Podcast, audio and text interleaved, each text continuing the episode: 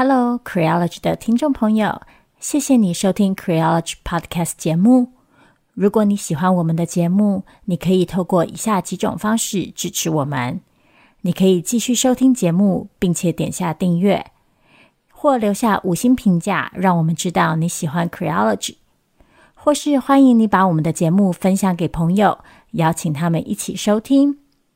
如果你愿意再给我们多一点点的支持，欢迎你前往 Creology.net 页面，点选网页上的 QR 码，请我们喝杯咖啡。Creology，谢谢你的支持。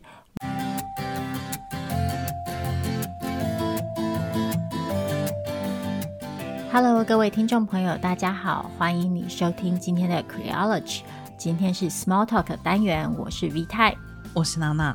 大家看到标题就知道，我们今天要来讨论比较轻松的话题了。这对我们来说真是非常难得，终于逮到机会了，我好高兴啊！哦、这话讲的太早了，我完全不能保证我们等一下不会把它聊成一个严肃的话题。对，也呃，对，依照我们的个性也是非常有可能。嗯，就是是我们今天就要来聊言情小说。那为什么会想要来聊这个主题呢？嗯、是因为可能不少朋友也知道，就是。嗯，民众党的立委，然后也是新竹市长的参选人高虹安，之前因为博士论文引发了一些著作权的争议嘛，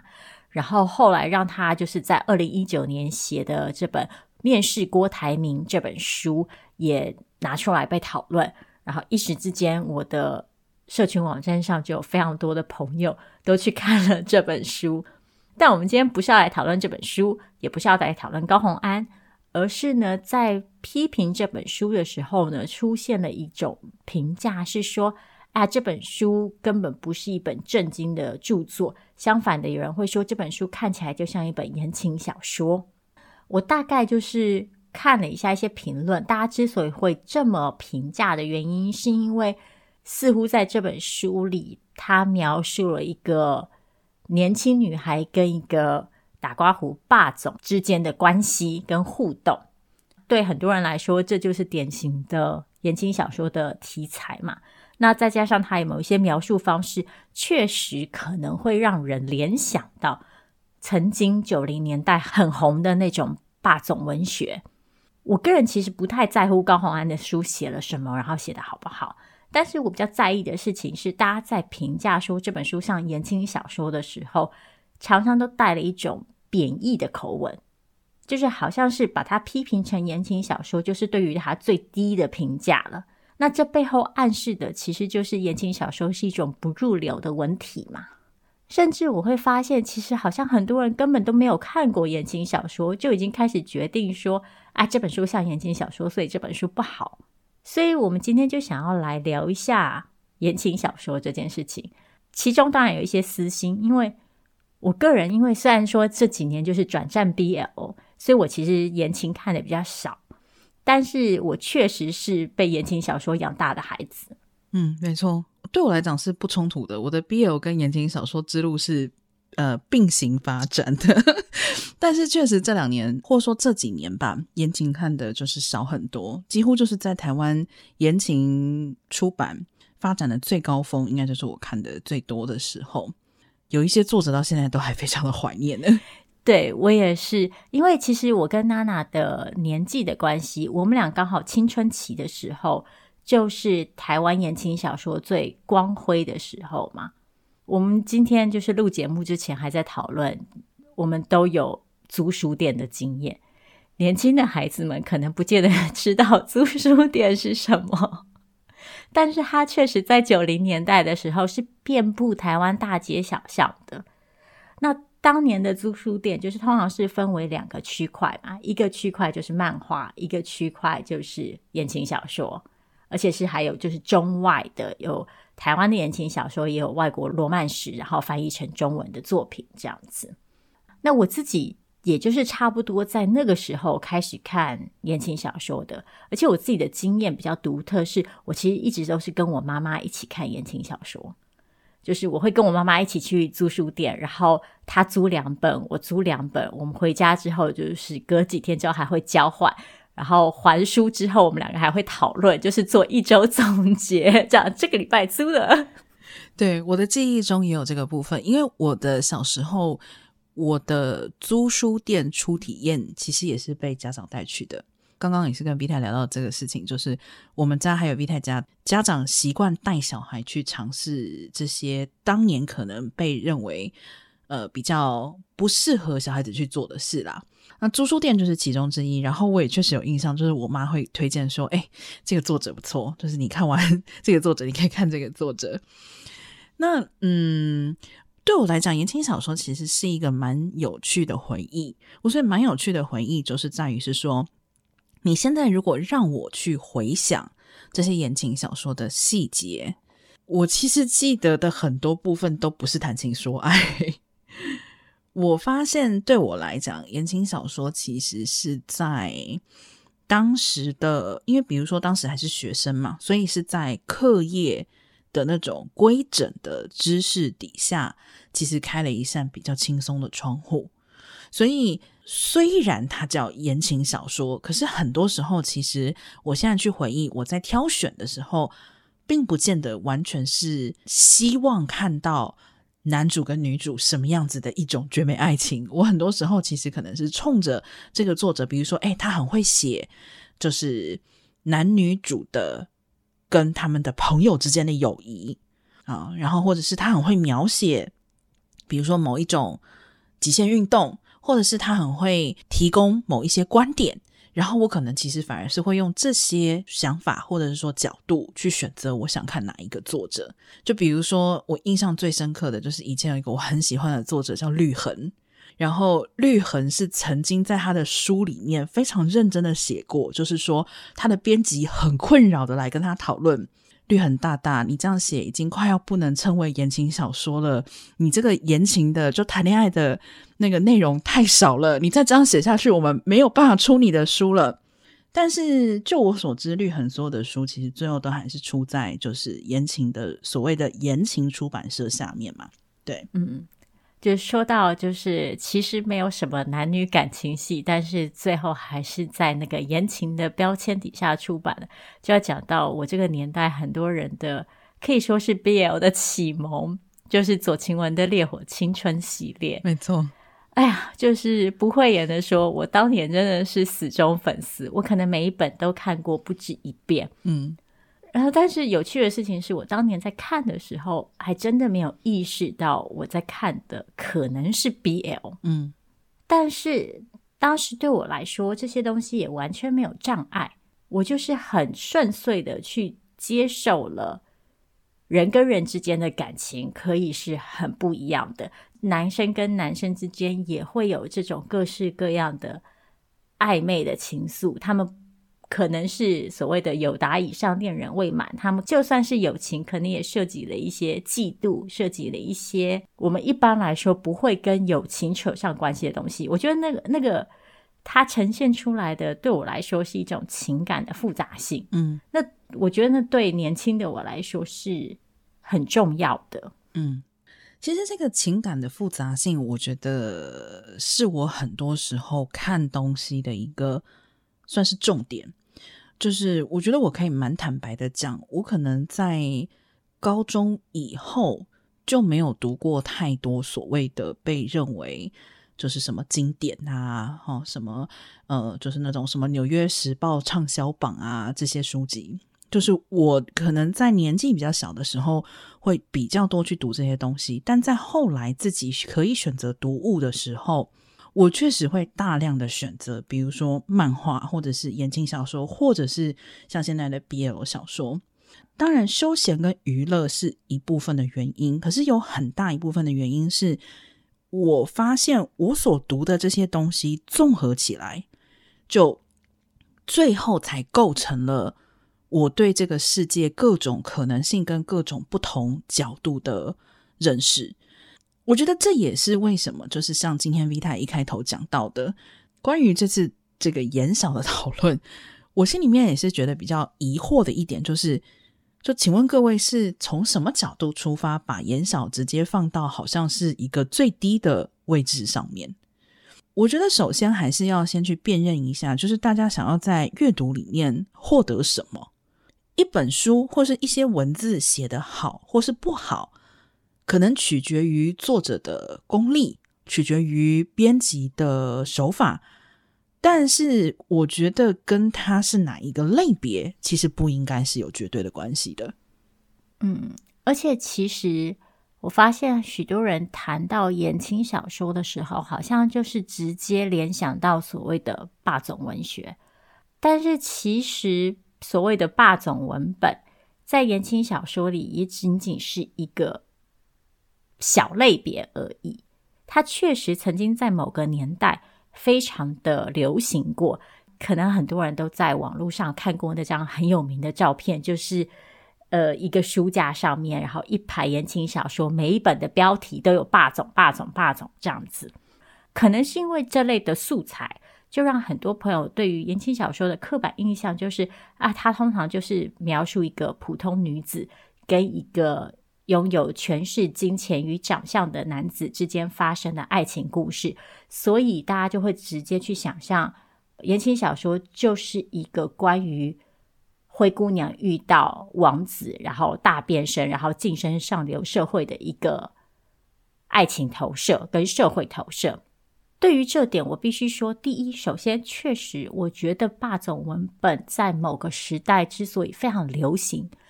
有一部分是这个原因。我觉得这回到我们社会对于经济权利、对于政治权利，然后对于知识，然后对于阳刚气质这些东西综合起来之后，一种慕强的心态有关。然后二来。这其实也反映了，就是在某个时代，因为社会性别的强烈不平等，对于女性来说，社会晋升的最快速有效管道之一就是婚配。所以，去想象跟一个霸总的爱情故事，对于许多女性来说，确实是一个跳脱自己原本的社会处境。然后转移到另外一个社会阶层的一个可能路径，而且可能是一个快速有效的路径。所以，确实言情小说里的霸总文本的流行跟这些社会因素有关。但同时，事实上，霸总文本也在凋零。然后，言情小说其实自始至终也一直以来都不只是只有霸总而已。嗯。其实，如果真的有在看言情小说的人，也会发现，就跟所有的嗯流行一样，什么主题其实也都是一阵一阵的嘛。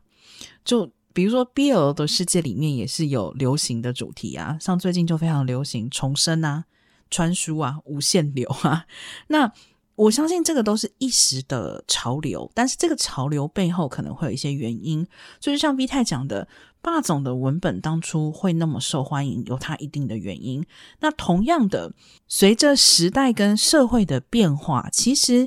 首先第一个就是言情小说里面不是只有霸总，第二个是其实现在不只是说不只有霸总，它还会去演变成更多不同的。能够让读者有自身投射的内容，甚至于再退一步来说好了，就是像有的人会觉得说：“哎呀，言情小说就是讲那些情情爱爱的事情。”我必须要先说，就我不知道讲那些情情爱爱的事情有什么不好。我们的社会其实真的是很有趣，就比如说你在一个年纪之前，爸爸妈妈就会跟你说：“啊，先不要谈恋爱哦，哦，要认真念书哦。”但是到了一个年纪之后，好像就忽然自动觉得你应该马上就会学会如何恋爱，并且会带男女朋友回家，然后接下来就会迈入婚姻、迈入家庭，就没有练习的时间，然后也没有讨论的时间，然后甚至于当有一类文学是着重在讨论这个话题的时候，还会被批评说：“哎，就是讲那些情情爱爱的事情，不是很重要。”再换一个角度来说，其实有人曾经说过。这个世界上所有的创作其实都与爱情有关，这当然是一个半夸式的方法，就比较贴切的形容应该是说，爱情是一个古典命题，它几乎存在于所有的作品之中。所以从这个角度来看的话，言情小说究竟为什么 会被认为说是哦，就是好像哎，很很很浅薄，或者是很不登大雅之堂？我觉得。最主要的原因可能还是因为它的受众是女性，就是因为是女性为主的喜好以及兴趣，所以它被放到一个比较低的位置上面。这跟我们在很多其他的情况下会看到的都很类似，就比如说你喜欢洋娃娃，你喜欢编织或刺绣或缝纫这些东西，也会被认为是哦，是属于女性的。那如果男性来做的时候，他也就会被认为说是啊，你不应该碰这些东西。所以我觉得或许有问题的不是言情小说，甚至于不是言情小说里面写了霸总，而是。因为受众是女性，所以好像这个社会就可以理所当然的把它放到一个比较低的位置上。对，其实我们的社会对于某些专属于女性，或者是说被设定为专属于女性的兴趣也好、活动也好、特质也好、职业也好，或者经验也好，经常是抱持着一种贬低。然后不尊重，然后或者是最好的情况是无视的状况。就像我们在之前的 Small Talk 里在讨论月经的时候，我们其实也提过类似的论点嘛。明明是对于女性来说这么重要的身体经验，但是因为它专属于女性，所以它突然就变得不值一提。那讲回言情小说，对言情小说的出现，或者说罗曼史的出现，当然很大一部分原因是。作为女性的欲望的一个投射的物件或载体，所以它以爱情为主题，它以家庭为主题，然后它其中当然隐含了很多嗯女性对于婚姻啊、对于感情啊、对于情欲的期待跟欲望。那其中当然不免很多是跟当时的社会规范也相关的。但我们其实也看到的是，其实言情小说也是一直有在尝试在作品的内容里面去挑战某些刻板的性别思想。比方说，我自己很喜欢的一本作品来自于席绢，然后那本作品为什么我很喜欢呢？因为它开头就是以两个人离婚作为故事的开展。当然，最后因为它毕竟是一本言情小说，所以最后还是两个人复合了嘛。可是那时候对我来说，这是一个很很特别而且很重要的事件，就是哎呀，原来言情小说也可以这样写，原来两个人的关系并不是真的就要像王子与公主一样，就是你遇见、爱上、在一起，然后从此幸福美满。他在这本书里讨论了更多的是你不幸福美满之后要怎么办，然后怎么样才可以重新的。去找一种属于你自己的幸福美满，我觉得这是非常非常有力量的东西。就是在亲密关系里，其实你反而可以回去，嗯，寻找或者是说映照到一些你自己个人最基本、最内里的情感需求。另外一方面，我想要讲的事情是，其实我觉得啊，我们过去可能会认为说。言情小说是女孩子的某种幻想或者是期待，尽管它通常不会发生，但是它好像是承载着某种我们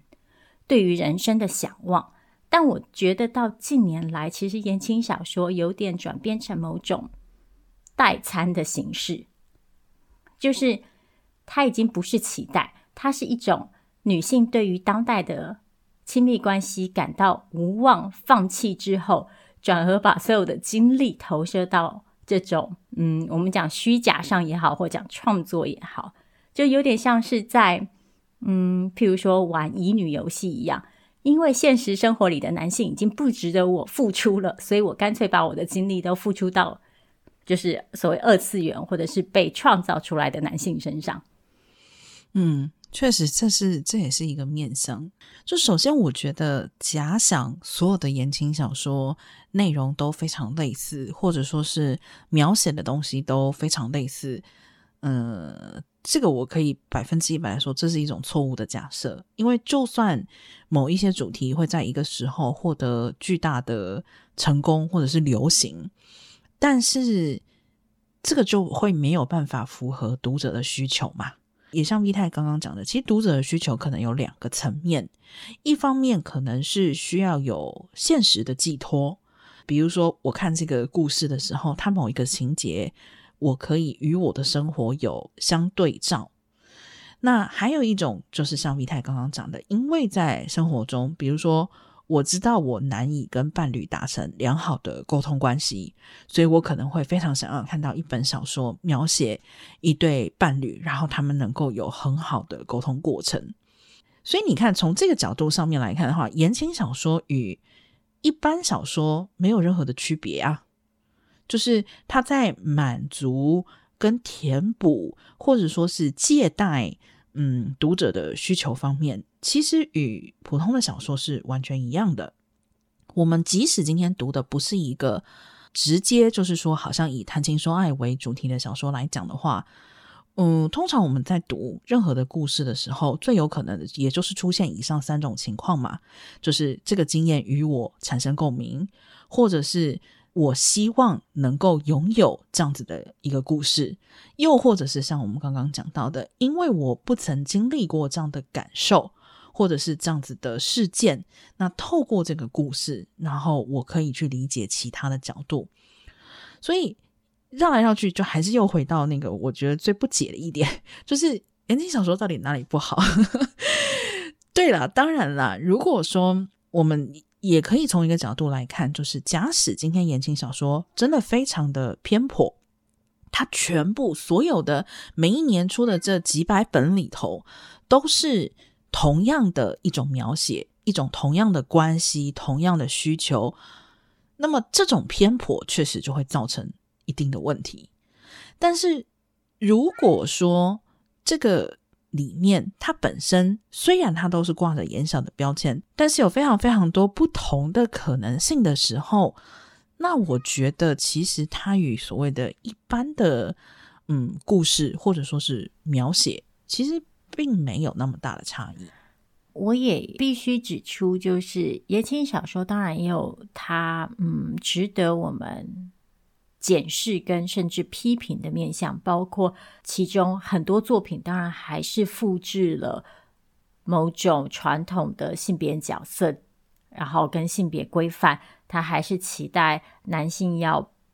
呈现出某些特定的阳刚特质，然后女性相对的，则是要扮演某种特定的角色。那另外一方面，言情小说可能也会对于浪漫爱还有婚姻过度的光荣化。让我们去想象，这终究还是人生最有价值，甚至是唯一有价值的人际关系。像我跟娜娜也一直在我们的节目里喜欢强调，就是其实亲密关系不一定要这么重要，或是一对一的亲密关系并不是唯一的选择。那再来，当然还有就是，我其实也不鼓励我们光从言情小说作为单一的。资源，然后来学习亲密关系跟爱情，这就像是我们看偶像剧一样，或者是现在某些男性会去上所谓的就是嗯 PUA 课程一样。我当然也不鼓励我们从这种单一的，很多时候可能是基于刻板想象所建立的这种文本，来作为我们唯一学习的管道。但它确实可能可以帮助我们反映一些社会上的趋势，所以我觉得对于言情小说，我个人的看法是，我觉得它作为一个大众流行文本，它之所以出现，它之所以延续这么久的时间，然后它之所以到现在还被这么多人热爱，那一定是有它的原因嘛。我觉得这其中可以让我们去看的，除了包括我们。对于爱情跟亲密关系的想象是不是有转变以外，还包括了女性在这个文本里面，在这种创作类型里面怎么样定位自己？因为其实我觉得我们可以看到是，可能女性慢慢的从所谓的被拯救者或者是慕强者，慢慢的变成一个更有主体性的存在，甚至像现在在很多所谓的女主文本里面，其实。女性投射更多的可能是自我实现的想象，而不是对爱情的想象。爱情可能只是其中一个工具而已。嗯，那我觉得这是我们可以观察的事情。但讲到这个，我就也想要吐槽啊！你说，比如说像现在流行这种大女主的文本，嗯、呃，就一些人也就是还是会批评嘛，他就会说：“哎呀，那就是为什么要就是写这种大女主的故事啊？为什么要以女人为主体啊？” 所以其实讲来讲去，我觉得有很多人对言情小说有意见的，其实终究就是女人这件事情。对我个人来说，呃，我觉得言情小说还有一个很重要的意义，就是虽然并不完美，可是它是非常重要的女性书写。就是当女性的书写如此的欠缺以及匮乏的时候，即使言小的文本里面可能有很多的问题存在，但是。我依然认为不能够抹消，就是它以女性作者为主的重要性，因为这也就意味着它一定是代表了一个程度上的女性的经验，它不一定完全真实，可是再怎么样也都不会是完全的虚假，因为毕竟。女性的作家要生存，其实本身就是一件非常困难的事情。像最近刚刚公布的诺贝尔文学奖，法国一位女性作家艾诺得了这个奖。然后我看了一下统计，我才知道过去一百一十九个得主里面，她才是第十七位女性，而且她是法国第一位女性得主。就过去法国已经出过非常多位的诺贝尔文学奖得主，但是她是第一位女性。嗯。所以，就是即使今天我们不从这个奖的角度去考虑，因为我本来也就不认为所有的书写都必须要是朝着高大上的目标去进行的。那如果是这样子来讲的话，那我觉得言情小说作为女性的书写，其实是一件非常重要的事情。就比如说，其实月经也还是一个非常好的例子。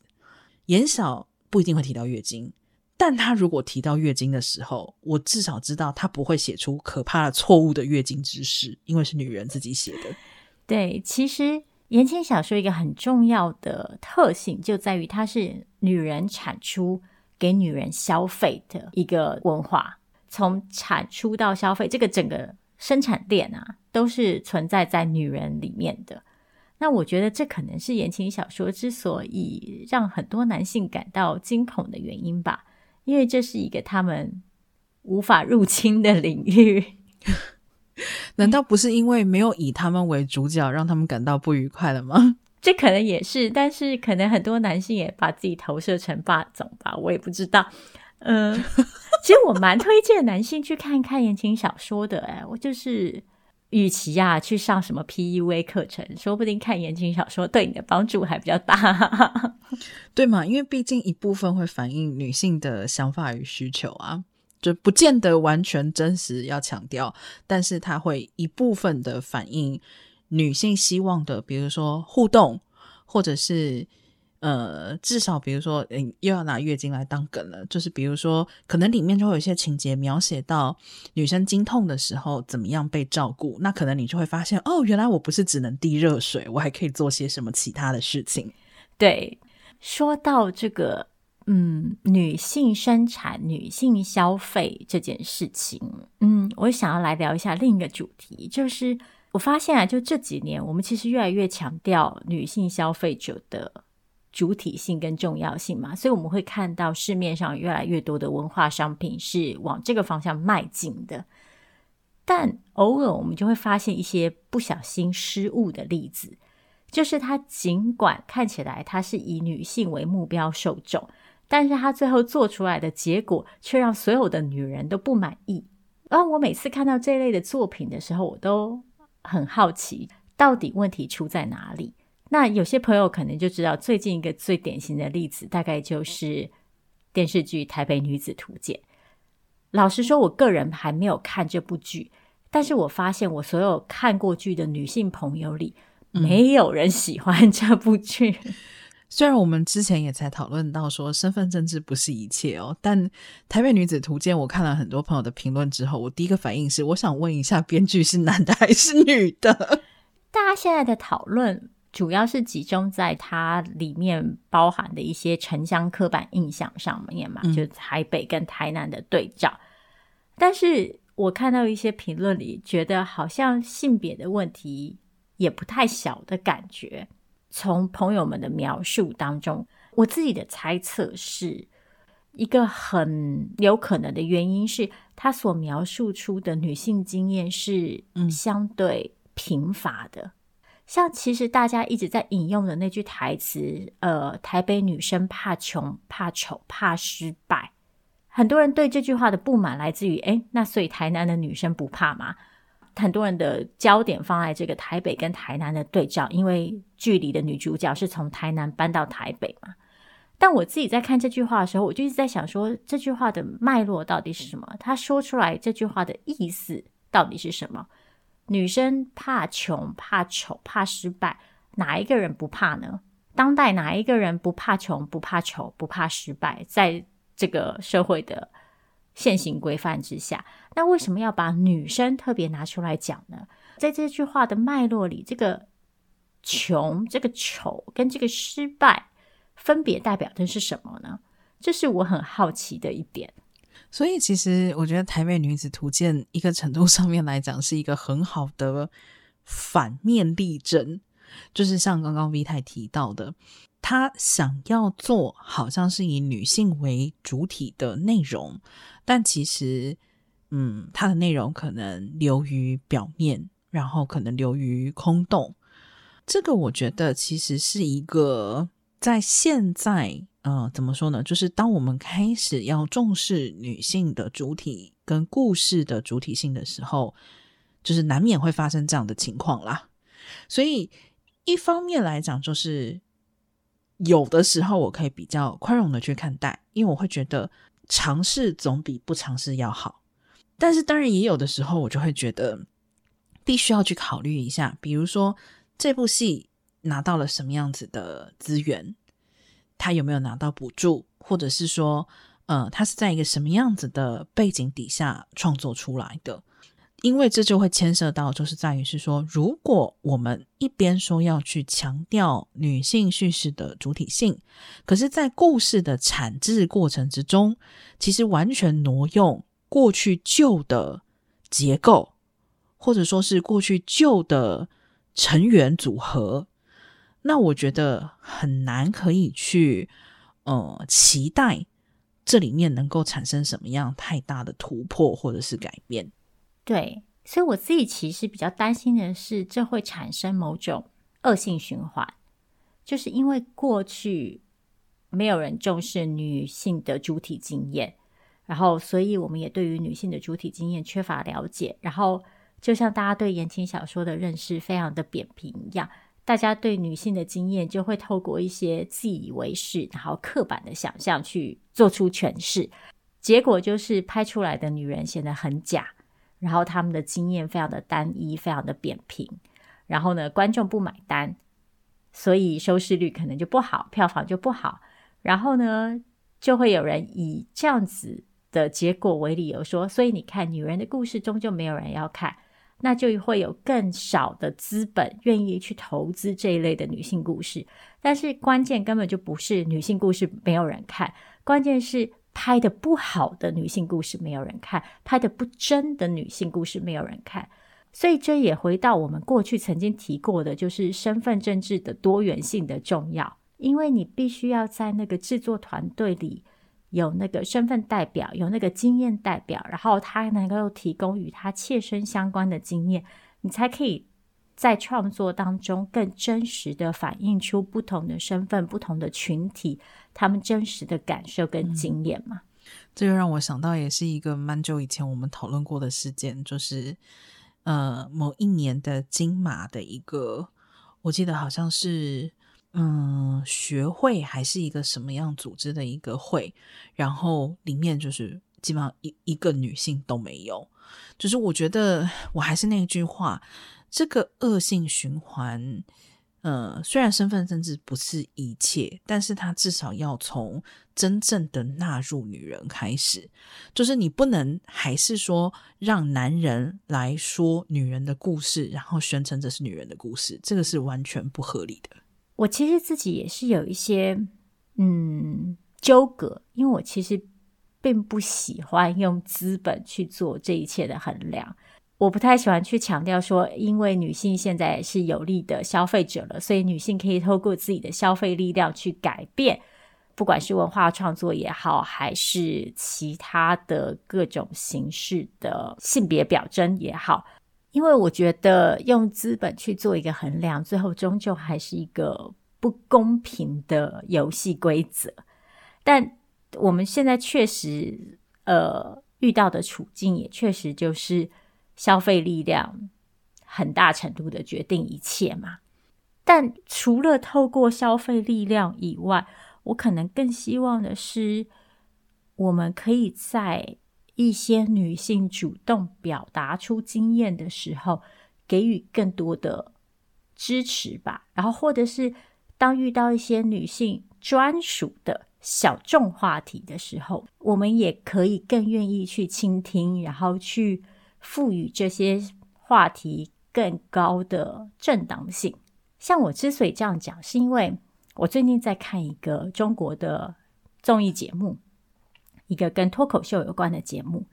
我就发现，在那个节目里呢，每一次有女性演员讲到一些相对女性的梗的时候，譬如说化妆，譬如说穿衣，譬如说身材焦虑。现场的男性通常都可以表现出一种非常理所当然的姿态去说：“哎呀，这个话题我不懂，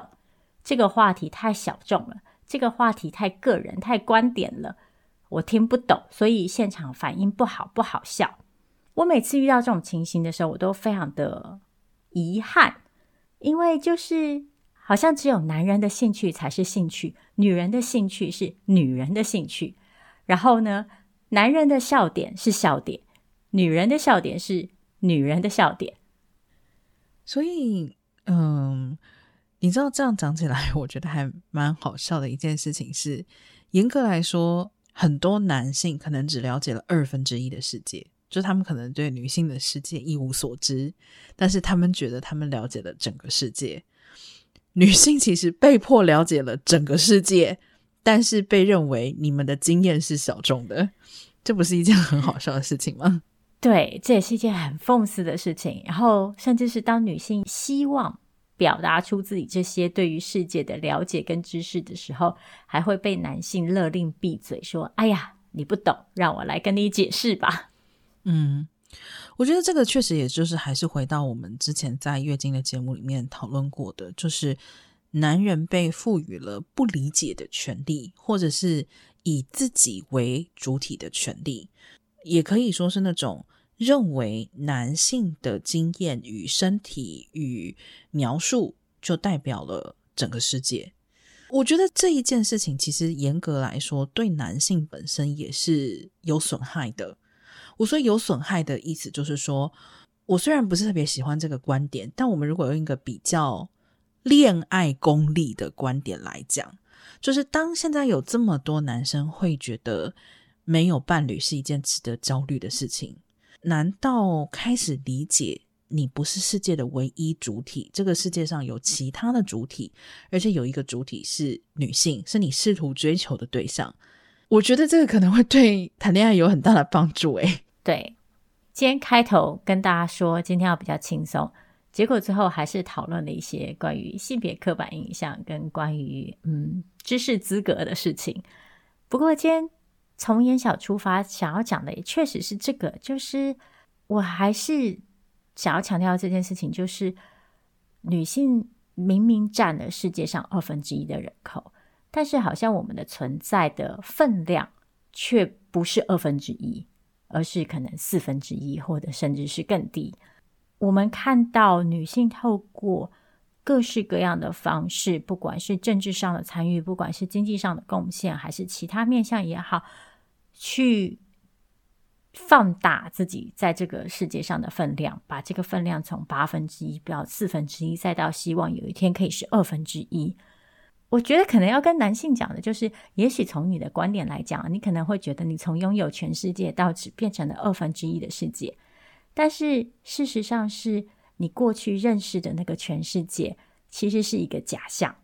当你加入女性一起去拓展女性可以拥有的那个二分之一的时候，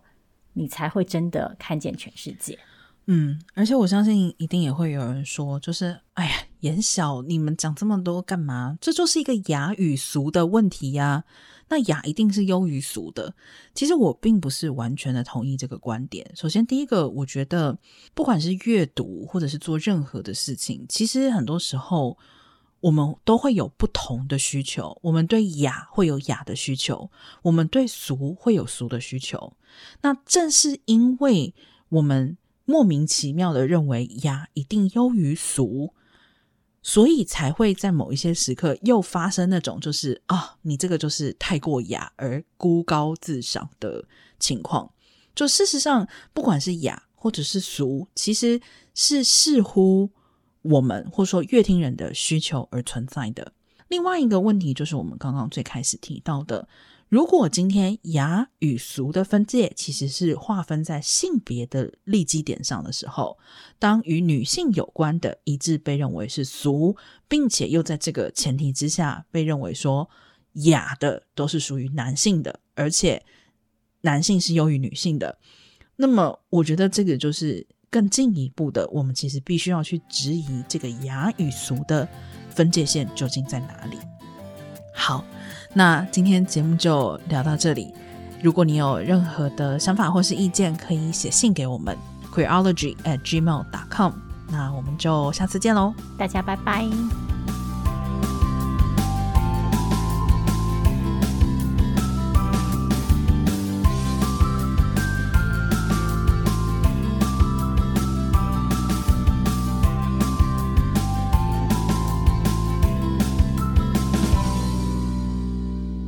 谢你打开 Queerology 的 Podcast 节目，想邀请你透过以下几种方式支持我们，包括继续收听节目、订阅我们的 YouTube 频道，或是留下五星评价，让我们知道你喜欢 Queerology。也可以邀请朋友一起来听。如果你愿意再给我们更多一点支持，也欢迎你到 Queerology.net 点页面上的 QR 码，请我们喝杯咖啡。